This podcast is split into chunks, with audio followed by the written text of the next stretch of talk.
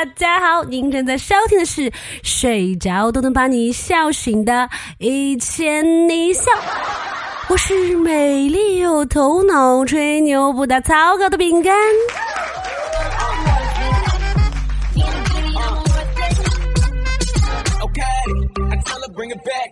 今天是大年初五，迎财神啦！有网友说他爸就是他的财神，他今天终于对他爸下手了。他一大早呢就给他爸爸说：“爸爸，有个男生跟我表白，说要转我五百二十块，让我做他的女朋友，还叫我出去吃饭。我说不用了，我会好好工作，努力学习。我有爸爸，爸爸会给我转钱的。”然后呢？他爸爸就跟他说：“你就跟他说，你爹有的是钱。”然后这位朋友就说：“那你要证明一下呀。”于是他爸爸就给他转了五百块，然后发了条信息说：“还差二十，啊，剩下的管你妈要。”哎，我觉得这个爸爸还是挺大方的嘛。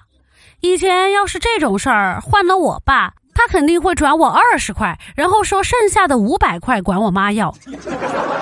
不过呢，我想了想，我还是想再试一试，我就给爸爸说了原话嘛哈，我说爸爸有个男生给我转了两千块，叫我做他女朋友，还让我出去吃饭。我说不用了，我要好好工作，好好学习，我爸爸会转给我钱。然后呢，他就给我发了一个大拇指的表情，那我就有点莫名其妙呀，这个这个怎么跟网上的爸爸不太一样呢？我说。哎，你怎么不转钱啊？然后呢，他就回了我一句，说：“你把他转的两千块钱给我，我今天下午要打麻将。”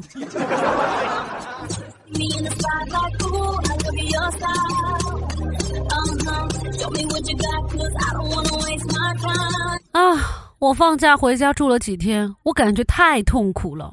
哎，放假。我觉得应该是休息的吧，我要睡懒觉的呀。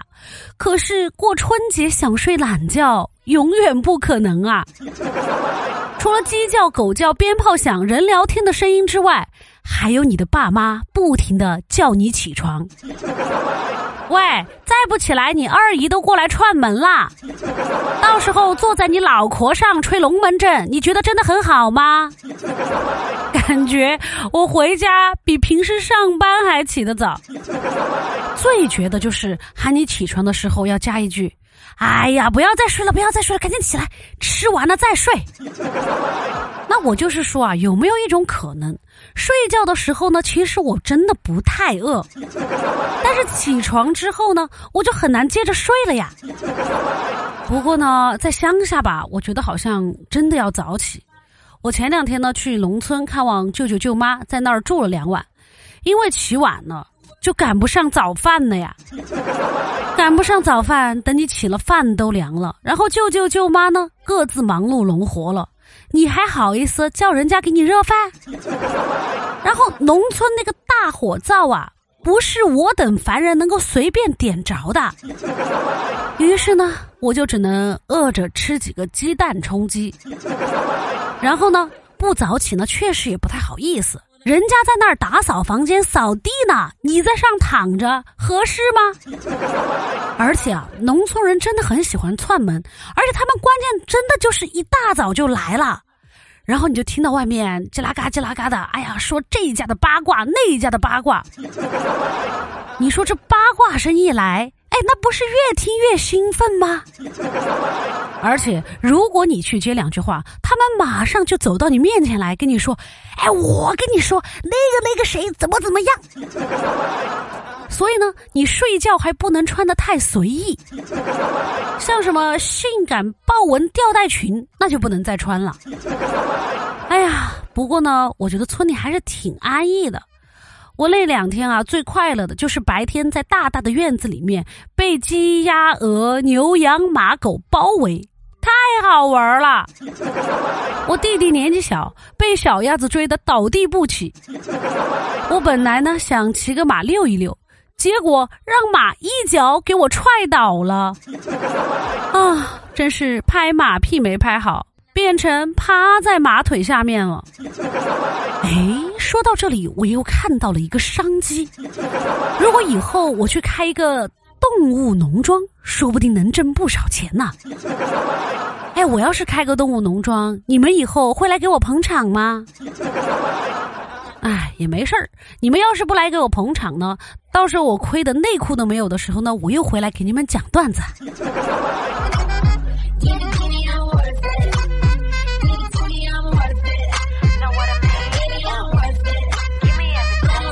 有粉丝呢跟我说，他之前呢就是放假之前，他跟他领导表白了，结果被拒绝了。于是乎，无心工作已经摸鱼了两个多月。关键是，这位领导在知道这位朋友喜欢他以后，对他的态度发生了很大的转变，对他巨好，也不安排他加班了，也不安排他陪客户了，摸鱼呢也哄着。而且呢，这次过年还专门给他一个人准备了过年大红包。好家伙，虽然表白失败了，但是喜提了摸鱼和大红包啊！不得不说，这个领导的格局真的可以啊！而且这个领导真的是太实在了，虽然嘴上说着不爱，但用实际行动证明了养着你不让你干活。唉。像我这种就是上学讨厌老师，军训讨厌教官，上班讨厌老板，怪不得我混得这么差。看来我要多想想领导的好，然后浅浅的爱上一下领导。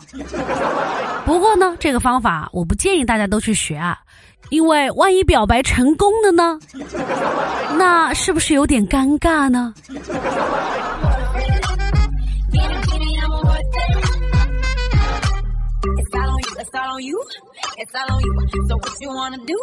前两天我听说有人回老家嘛，然后在车站的时候东西被偷了。然后我最近刷短视频呢，也刷到了，说现在有那种新的偷包技术，用一个大包套在你的小包上，就给你的小包提走了。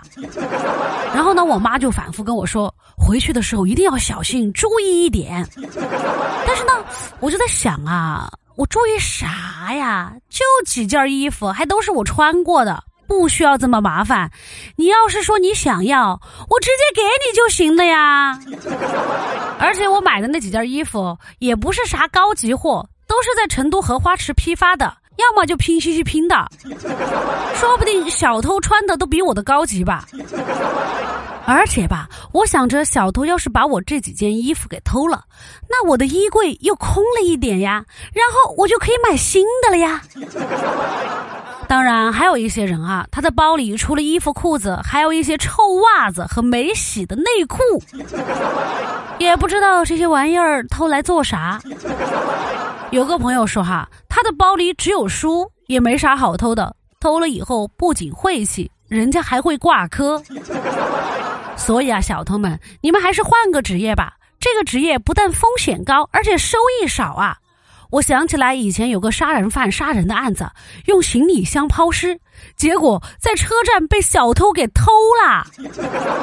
也不知道这小偷回去打开箱子，会不会被吓得半死。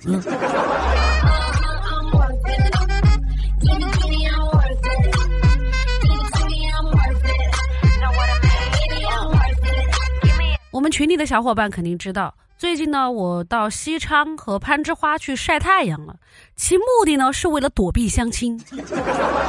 我妈天天跟我说，我要为国家的人口做贡献啊！现在国家的生育率低，就是因为我们这种人存在。他跟我说，国外有一个五十多岁的男子，最近还喜得贵子了，迎来了他第六十个孩子。这六十个孩子是他和他的三个老婆生的，这还没完呢，生命不息，生娃不止。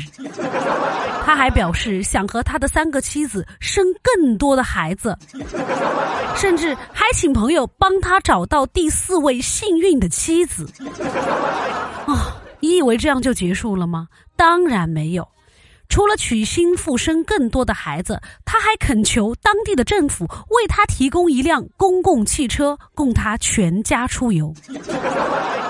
我想知道，他生这么多孩子就是为了薅免费的大巴吗？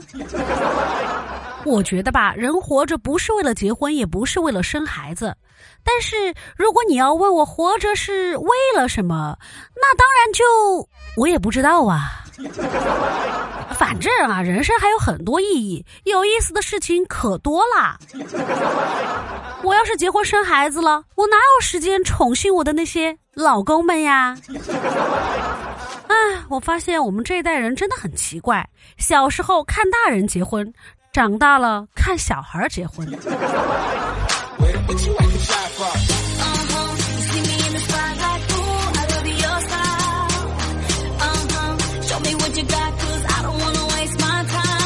以上就是本期的全部节目内容了。喜欢的朋友呢，欢迎订阅和打赏，也欢迎留言和主播互动哟。好了，人生很艰难，但快乐很简单。大宝，明天见，一千零一笑，天天见。我们下期节目再见啦，拜拜。